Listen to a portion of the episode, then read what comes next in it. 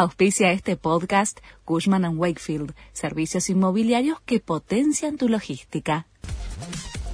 La Nación presenta los títulos de la tarde del viernes 5 de agosto de 2022.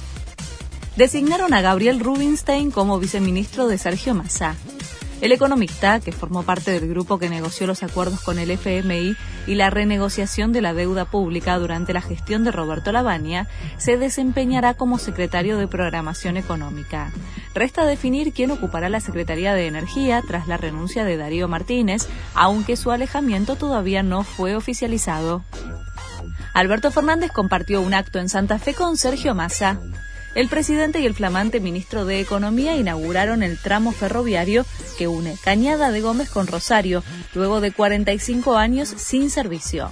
El mandatario envió un mensaje a los gobernadores al asegurar que no va a parar la obra pública.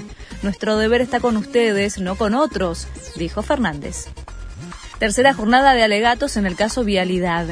El fiscal Diego Luciani avanza con su exposición con el foco puesto en la letra chica de las licitaciones de las obras públicas que recibió Lázaro Báez y con pruebas sobre cómo el empresario competía contra sí mismo y nadie lo controlaba. No puedo creer cómo pudieron pasar inadvertidos semejantes actos de corrupción y manipulación de la obra pública de Santa Cruz, reflexionó Luciani. Las fuerzas de defensa de Israel atacaron objetivos terroristas en la franja de Gaza fue luego de días de tensión por las amenazas de la yihad islámica.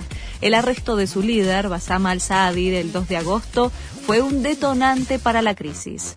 El primer ministro de Israel dijo que el objetivo del ataque fue la eliminación de una amenaza concreta contra los ciudadanos del país. Empieza la duodécima fecha de la Liga Profesional. Hoy se juegan tres partidos. Gimnasia, el único escolta del líder Atlético Tucumán, va a recibir a Godoy Cruz desde las 19 horas. Y a las 21 y 30, Banfield enfrenta a Patronato y Sarmiento recibe a Lanús en Junín. Este fue el resumen de Noticias de la Nación.